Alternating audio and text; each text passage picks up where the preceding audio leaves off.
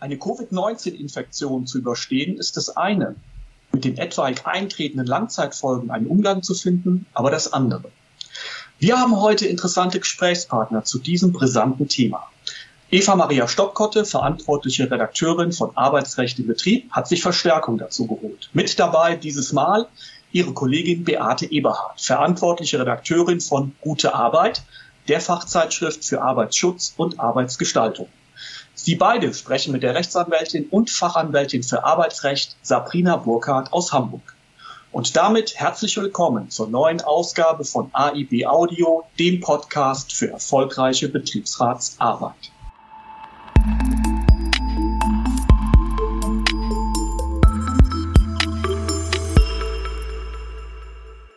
Zehn bis 15 Prozent aller Covid-Patienten leiden am Long-Covid-Syndrom. Das bedeutet, dass bei vielen Beschäftigten nach überstandener Covid-Infektion weitere Symptome wie Atembeschwerden, Leistungseinschränkungen, Abgeschlagenheit und starke Müdigkeit trotz ausreichender Regeneration und Depressionen, Kopfschmerzen auftreten können. Ärzte haben mittlerweile 200 unterschiedliche Erscheinungsformen von Long-Covid ausgemacht, die wellenförmig auftreten. Oft sind die betroffenen Beschäftigten nicht mehr in der Lage, jedenfalls für eine längere Zeit, ihre volle Arbeitskraft zur Verfügung zu stellen. Welche Auswirkungen das für die Beschäftigten hat und was Interessenvertreter hier tun können, erfahrt ihr heute in unserem Podcast. Meine Kollegin Beate Eberhardt, sie ist die Chefredakteurin der guten Arbeit und ich sprechen dazu mit Sabrina Burkhardt, sie ist Fachanwältin für Arbeitsrecht in Hamburg, darüber, welche Möglichkeiten von Long- und Post-Covid betroffene Beschäftigte haben und wie Betriebsräte und Schwerbehindertenvertretungen bei einer Wiedereingliederung unterstützen können. So, und da ist jetzt noch ein, äh, ein, weiterer Fremd, ein weiteres Fremdwort aufgetreten, Post-Covid. Vielleicht kann die Beate das kurz mal klären. Ja, guten Morgen allseits oder guten Tag. Ähm, zur Klärung will ich das kurz vorausschicken. Die Medizin spricht von Long-Covid, wenn es Beschwerden über vier Wochen hinaus gibt, also starke Einschränkungen gesundheitlicher Art, um die vier Wochen bis nach einer akuten Infektion. Von Post-Covid wird gesprochen, wenn die Beschwerden länger als zwölf Wochen andauern. Das mhm. heißt also, wir haben hier massive Probleme auch äh, bei der Sicherung der, des Arbeitsverhältnisses und der Teilhabesicherung im Berufsleben. Deshalb ist es so wichtig, da genauer Bescheid zu wissen, wie die Beschäftigten finanziell abgesichert sind und ihr Arbeitsverhältnis erhalten können. Mhm. Danke für da, die Aufklärung. Ähm, jetzt würde ich aber gerne an unsere Gästin mal weitergeben. Sabrina, Entgeltfondszahlung setzt voraus, dass ich nach spätestens drei Tagen eine AU vom, vom Arzt beibringe. Bekomme ich die denn auch bei Long-Covid? Ja, moin zusammen erstmal. Auch von meiner Seite aus. Ähm, bei, auch bei Long-Covid wird es der Regelfall sein, dass man die AU kommt, bekommt, damit man dann auch übers Krankengeld abgesichert ist. Allerdings muss man äh, bei Long-Covid auch ein bisschen genauer drauf schauen. Mhm. Das heißt, der Arzt ist da in der Aufgabe, genauer drauf zu schauen, was hat der Patient konkret für Ausprägungen. Du hast ja jetzt schon eingangs gesagt, es gibt ganz, ganz viele verschiedene, unterschiedliche Erscheinungsformen von mhm. Long-Covid ähm, die alle irgendwo beeinträchtigend sind. Also es geht von den Riech- und Schmeckstörungen bis hin zu ganz arg ähm, beeinträchtigten Konzentrationsstörungen, Depressionen, äh, chronisches Fatigue-Syndrom, Müdigkeit.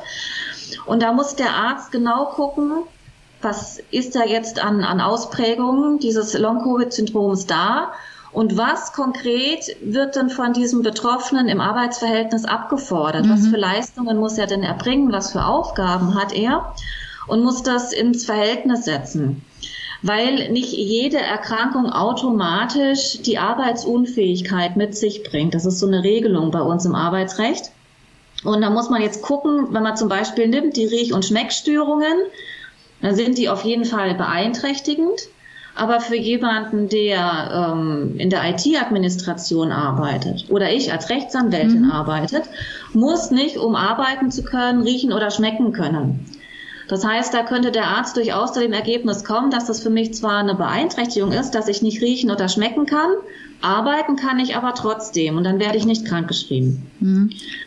Umgekehrt ist es natürlich in den Fällen, wo du riechen und schmecken können musst, zum Beispiel wenn du Koch bist oder wenn du Produktentwickler bist in der Lebensmittelbranche oder mit, mit Düften zu tun hast, da ist das ganz zentral wichtig.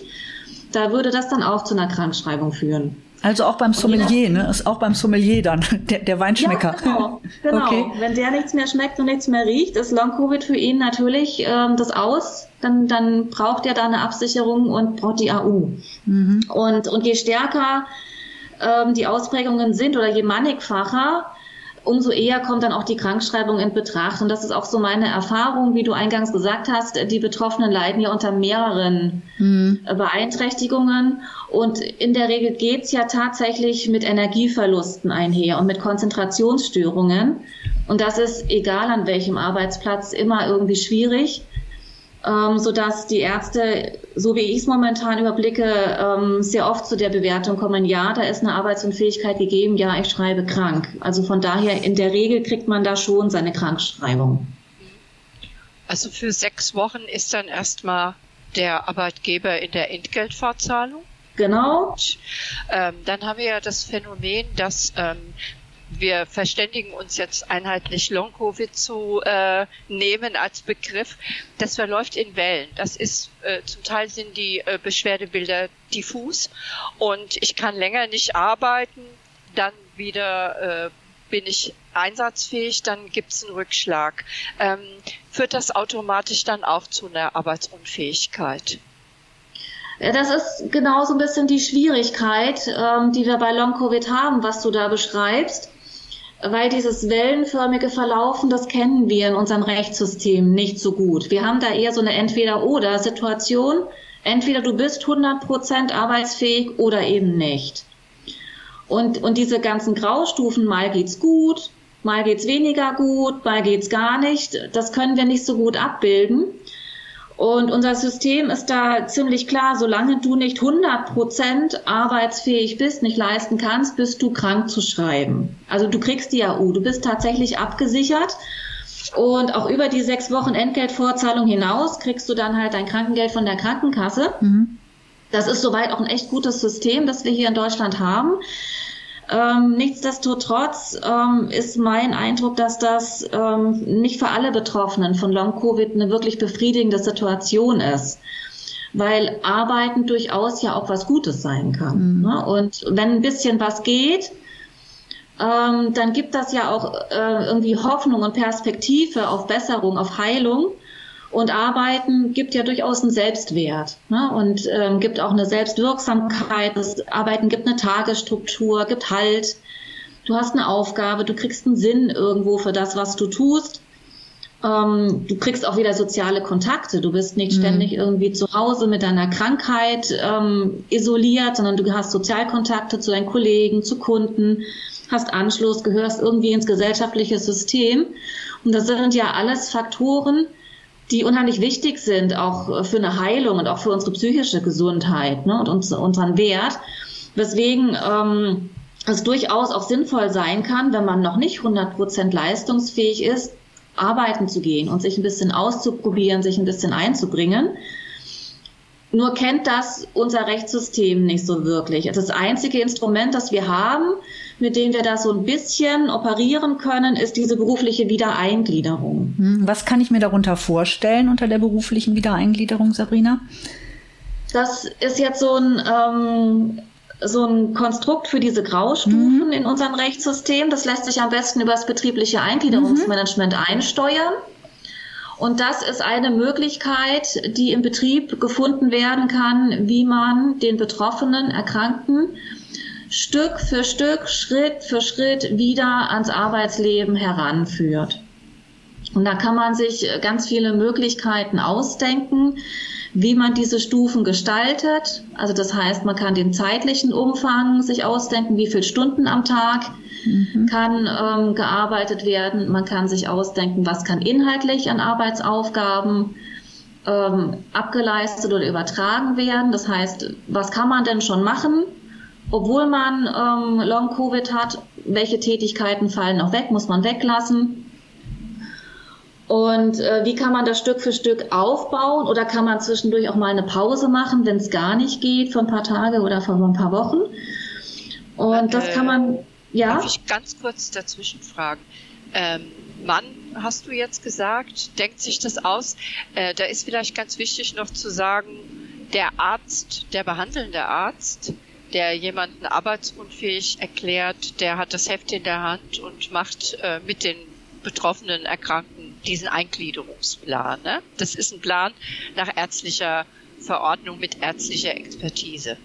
Da sagst du was ganz Wichtiges, Beate, genau. Also es ist nämlich so, dass man während der Wiedereingliederung ja immer noch krankgeschrieben ist. Mhm, ne? Weil das System sagt, du bist nicht 100% leistungsfähig, dann bist du krankgeschrieben und deswegen ist der Arzt der Herr dieses ganzen Verfahrens der Wiedereingliederung, der muss das genau medizinisch abprüfen, wo sind die Belastungsgrenzen, wo ist die Leistungsfähigkeit, was kann denn jetzt Stück für Stück erprobt werden. Also der Arzt erstellt diesen Wiedereingliederungsplan.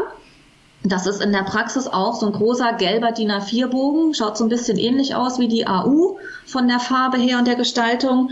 Und da schreibt der Arzt dann die einzelnen Stufen der Wiedereingliederung rein. Mhm. Allerdings kann der Arzt das jetzt nicht komplett alleine gegen den Willen aller anderen Beteiligten entscheiden. Also er braucht natürlich auch das Einverständnis ähm, des Betroffenen, dass der wirklich auch mit diesen Stufen einverstanden ist, die für sinnvoll erachtet und sich ausprobieren möchte.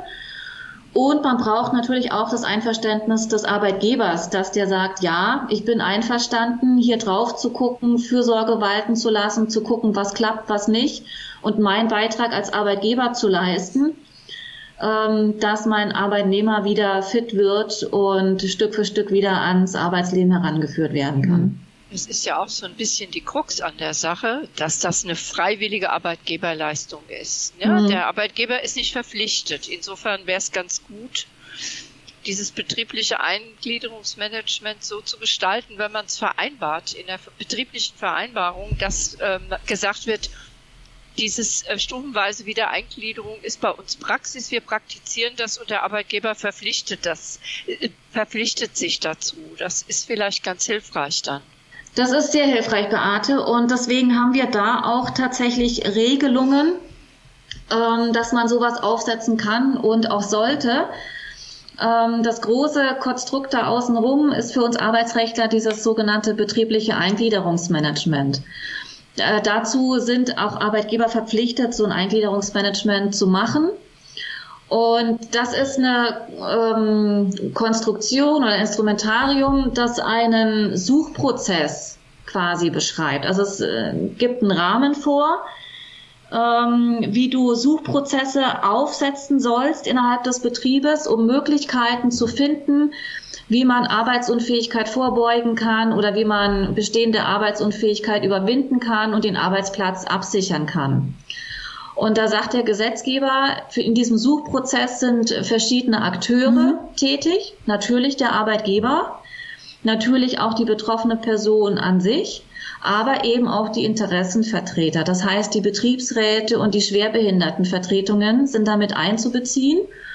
Und die haben die Aufgabe, wie du Beate sagst, da im Betrieb einen äußeren Rahmen festzustecken und zu verhandeln, wie wir denn generell mit Erkrankungen und Arbeitsunfähigkeiten umgehen. Und die haben dann unter anderem eben auch die Aufgabe zu sagen, berufliche Wiedereingliederungen sind bei uns eine der denkbaren Möglichkeiten, wie man an Arbeitsunfähigkeit und Erhalt des Arbeitsplatzes und Heilung rangehen kann.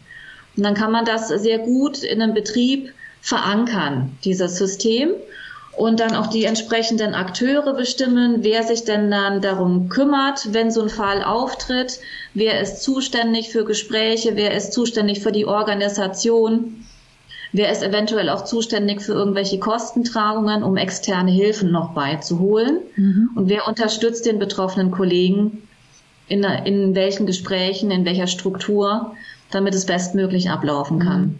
Da noch eine Zwischenfrage. Ähm, ihr habt ja eben auch über diesen äh, ärztlichen Plan nochmal gesprochen. Wie fließt der denn mit da ein? Also das muss ja der Beschäftigte dann auch freigeben, ne? dass dieser Heilungsplan irgendwie äh, durch den Arzt halt da nochmal mitgeteilt werden kann, weil das ja sonst auch sensible Daten sind. Das muss der Beschäftigte äh, eigentlich nicht herausrücken. Genau, also du musst deine Diagnosen deinem Arbeitgeber überhaupt nicht sagen. Und das sieht auch dieser Plan vor. Mhm. Also das ist auch ganz genau vorgegeben. Alle Ärzte müssen einheitlich dieses eine gelbe DIN A4-Formular verwenden. Und da findest du an keiner Stelle irgendwo die Diagnose vermerkt.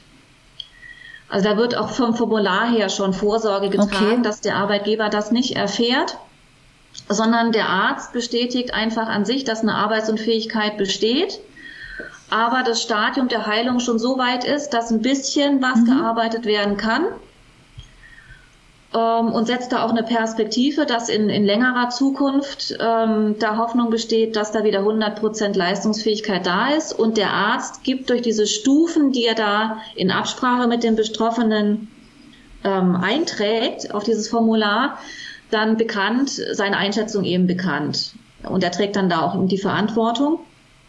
Ähm, parallel dazu gibt es natürlich noch die Arbeitsunfähigkeitsbescheinigung. Mhm. Und, und wenn man es richtig macht, ähm, kriegt auch darüber der Arbeitgeber die Diagnose gar nicht mit, weil es gibt diesen großen gelben Zettel mit der Diagnose, der wird bei der Krankenkasse eingereicht und den kleineren, nur halb so großen Zettel für den Arbeitgeber und da stehen die Diagnosen nicht drauf. Das heißt, es ist schon von vornherein von den Formularen her abgesichert, dass die Diagnose nicht mitgeteilt wird und auch nicht mitgeteilt werden muss. Okay. Und wenn man jetzt zum Beispiel auch gar nicht ins Detail gehen möchte und auch dem Arbeitgeber gar nicht große Signale geben möchte, welche Ausprägungen von Long-Covid man hat, also zum Beispiel man hat Depressionen, mhm. ist das ja durchaus oft auch unangenehm. Wir leben nach wie vor auch in einer Gesellschaft, wo das stigmatisiert ist ist es vielleicht unschön, wenn man den Wiedereingliederungsplan oder die AU vom Psychiater unterschrieben hat und eingereicht okay, hat. Weil ja. dann kann der Arbeitgeber direkt auch schon Rückschlüsse ziehen. Und vielleicht ist es dann manchmal schöner, einfach vom Hausarzt mhm. betreut zu werden und dass der Hausarzt äh, mit seinem neutralen Stempel ähm, das Ganze bescheinigt. Und er ist ja trotz allem verpflichtet, interdisziplinär mit all den anderen Medizinern zusammenarbeiten, die es braucht, um diese Erkrankung professionell behandeln zu können. Mhm. Okay, ähm, du hast eben noch mal von Akteuren bei dem betrieblichen Eingliederungsmanagement gesprochen. Dazu gehörten auch die Betriebsräte. Das muss ja auch gut aufgesetzt sein in einem Betrieb. Also ich kann mir vorstellen, ne, gerade wenn es um Gesundheit geht, du hast eben auch diese die Depression und das Stigmatisieren benannt, dass Menschen tatsächlich damit gar nicht so gerne konfrontiert werden ähm, mit einem betrieblichen Eingliederungsmanagement. Was ich immer gelernt habe in Seminaren war, man muss halt wirklich von vornherein das Teil gut aufsetzen den Menschen sagen, dass keine Gefahr für sie droht und dass es eine Chance sein kann, äh, dieses betriebliche, Eingliederungs mit, äh, betriebliche Eingliederungsmanagement mitzumachen und mitzugestalten. Aber da muss natürlich auch die betriebliche Grundlage geschaffen sein, beziehungsweise auch äh, so eine Kultur vorherrschen. Und da kann, glaube ich, auch der Betriebsrat was tun, oder Sabrina? Ja, also das, das ist auch ähm, genau das Stichwort mit der Kultur, mhm. das du da nennst ähm, dass dieses ähm, betriebliche Eingliederungsmanagement nicht dazu verwendet wird, zu gucken, wo sind die Schwachstellen des Arbeitnehmers und wie kann ich ihn am besten krankheitsbedingt kündigen. Mhm. Das ist ja gar nicht Sinn und Zweck dieser gesetzlichen Regelung, sondern es ist der Präventionszweck, wie kann ich helfen und den Arbeitsplatz erhalten. Und diese Kultur muss natürlich erst etabliert werden. Und äh, da sind Betriebsräte ganz stark in der Aufgabe und in der Mitgestaltung. Ähm, es gibt ähm, im Prinzip aber nur für die Ausgestaltung, also für die Schaffung des Rahmens die Mitbestimmung. Es gibt dann relativ wenig äh, Mitbestimmungsrechte im konkreten Einzelfall, weil mhm. man dann ja den Einzelfall hat, mhm. wo man sagt, Betriebsräte sind für die Kollektivinteressen da. Und ähm, da empfiehlt es sich durchaus, ähm, eine Betriebsvereinbarung zu verhandeln zwischen Arbeitgeber und Betriebsrat. Ähm, es empfiehlt sich auch, wenn eine Schwerbehindertenvertretung da ist, die Schwerbehindertenvertretung mit einzubeziehen, weil die auch nochmal eine spezielle Rolle hat, ähm, gerade wenn es um Schwerbehinderte und Gleichgestellte geht. Und das Gesundheitsthema auch nochmal ein Spezialthema von Schwerbehindertenvertretungen ist. Und dass man da gemeinsam ein Konzept aufsetzt, in welcher Zusammensetzung werden denn Gespräche geführt? Mhm. Also wer sind denn die konkreten Akteure, die dem Betroffenen gegenübertreten, die seine Beeinträchtigungen und seine ähm, Bedürfnisse, was man jetzt verändern muss, ähm, besprechen mit ihm. Also welche Sprachkultur, welche Wertschätzung bringen die über, welche Atmosphäre schaffen die. Und äh, wie transparent ist auch jetzt gegenüber den Betroffenen, um was für Gespräche es geht, was ist die Thematik, gibt es einen Gesprächsleitfaden, wird das bei allen Fällen gleichmäßig behandelt oder ist da eine gewisse Willkür da, wie auf mich reagiert wird? Und, und habe ich die Möglichkeit, auch selber Position zu beziehen? Gibt es erstmal Informationsgespräche, damit ich nicht überrumpelt werde, mir Gedanken machen kann, habe ich überhaupt die Zeit und den Raum, mir Gedanken zu machen, auf was ich mich da einlasse, was ich einbringe, was ich preisgebe von mir. Und habe ich im Zweifelsfall auch immer einen vertrauenswürdigen Ansprechpartner. Mhm und weiß ich, dass ich auch in einem geschützten Raum spreche. Das heißt, das, was unter den Gesprächspartnern besprochen ist, sei es ähm, eine Führungskraft, sei es ein Betriebsratsmitglied, sei es der Betriebsarzt, ähm, bleibt das vertraulich oder wird es direkt in die Geschäftsführungsetage weitergetragen? Und gehe ich dann das Risiko ein, dass irgendjemand lacht, dass ich Depressionen habe oder mhm. irgendwo eine Beeinträchtigung habe. Also diese, dieses Vertrauen, diese vertrauensvolle Atmosphäre ist da wichtig und dass Betriebsräte helfen, ähm, das auszugestalten und da klare Regelungen der Betriebsvereinbarung aufzustellen. Mhm.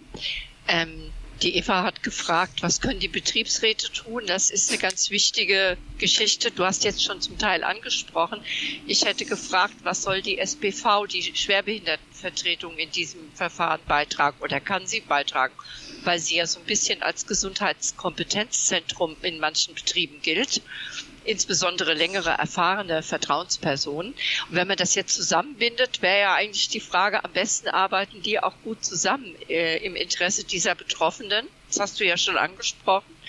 Äh, da rollt ja eine Welle vielleicht auch mit länger Erkrankten auf die Betriebe zu. Und das heißt, es wäre gut, wenn die sich abstimmen.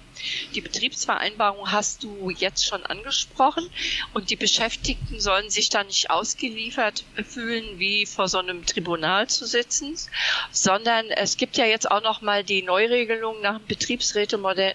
Nee, das war das Teilhabestärkungsgesetz dass die Betroffenen sich eine Vertrauensperson hinzuziehen können zu diesem betrieblichen Eingliederungsmanagement. Wie kann sowas vonstatten gehen? Wie würdest du das beschreiben? Kann da jeder dazu geholt werden? Naja, das, das kommt tatsächlich jetzt darauf an, wie die Betriebsvereinbarung zum betrieblichen Eingliederungsmanagement ausgestaltet ist. Das heißt, wie Betriebsrat, Schwerbehindertenvertretung und Arbeitgeber das System aufsetzen wer welche Gespräche führt und äh, ob der Betroffene noch weitere Personen hinzuziehen kann. In der Regel darf man das. Also der Gesetzgeber lässt uns diese Freiheiten und den Betrieben die Freiheiten, das so auszugestalten, wie das im Betrieb gebraucht wird, äh, dass all die benötigten Personen als Hilfestellung mit hinzugezogen werden können. Und wenn wir jetzt mal konkret schauen auf die stufenweise Wiedereingliederung im Fall von Long-Covid-Geschichten, ist die Eingliederung ja nur ein Baustein in diesem betrieblichen Management und wahrscheinlich aber der Baustein, der ganz zentral wichtig ist für die Long-Covid-Leute. Und wenn wir da jetzt die Wiedereingliederung mit denen praktizieren oder umsetzen wollen, müssen wir uns natürlich erstmal fragen, ob die Schwerbehindertenvertretung per se überhaupt einbezogen werden muss, weil sie ja erstmal an erster Stelle nur für Schwerbehinderte und Gleichgestellte da ist. Und wenn man an Long-Covid erkrankt ist, ist man nicht automatisch schwerbehindert. Es sei denn, man hatte vorher schon eine Schwerbehinderung, dann ist natürlich die Schwerbehindertenvertretung auch mit dabei. Ähm, aber erstmal ist sie vom Gesetz her gar nicht so vorgesehen, dass sie mit zu involvieren ist. Nichtsdestotrotz halte ich das bei den Geschichten aber für durchaus wichtig, ähm, die Schwerbehindertenvertreter mit hinzuzuziehen, ähm, weil auch eine Long-Covid-Geschichte so wie sich das momentan darstellt, ähm, eine langfristige und beeinträchtigende Geschichte ist und da durchaus auch die Frage im Raum steht, ob dadurch nicht irgendwie ein Grad der Behinderung mhm. jetzt ansteht, eine Antragstellung ansteht.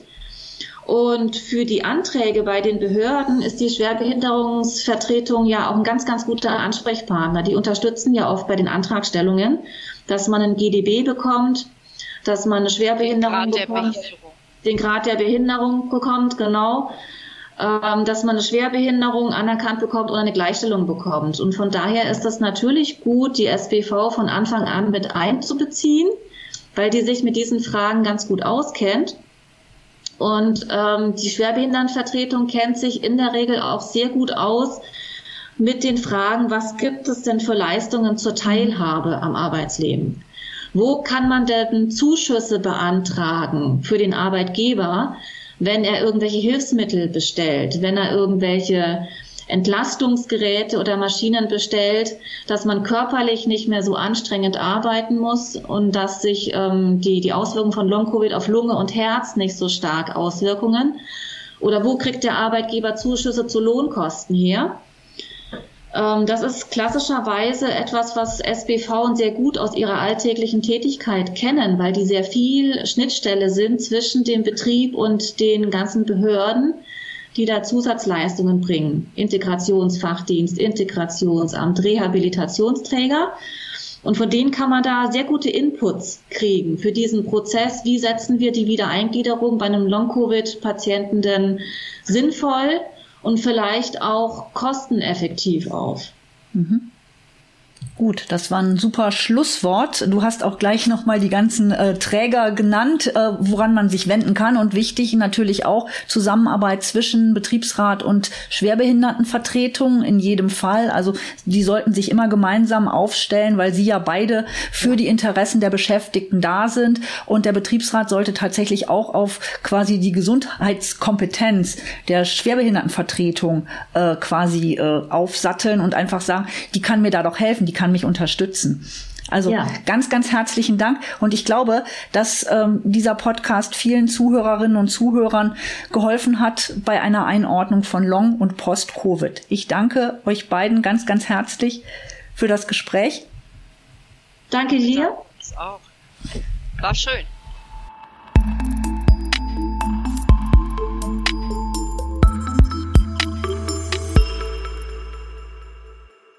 Weitere Informationen zu diesem brisanten Thema und den vollständigen Fachartikel von Sabrina Burkhardt findet ihr im Titelthema der März-Ausgabe unserer Fachzeitschrift Gute Arbeit. Unbedingt zu empfehlen. Wenn ihr die gute Arbeit noch nicht kennt und unverbindlich reinschnuppern möchtet, dann einfach mal ein kostenfreies Probeabo anfordern. Unter bund-verlag.de geht's direkt zum Test. Ihr findet unseren Podcast gut, dann liked ihn doch bitte, teilt ihn, empfehlt uns breit weiter. Über Ideen und Vorschläge für ein Podcast-Thema freuen wir uns natürlich sehr. Dann nichts wie raus damit an podcast.aib-web.de. Und das war's für heute bei AIB Audio, dem Podcast für erfolgreiche Betriebsratsarbeit. Und vor allem bleibt gesund.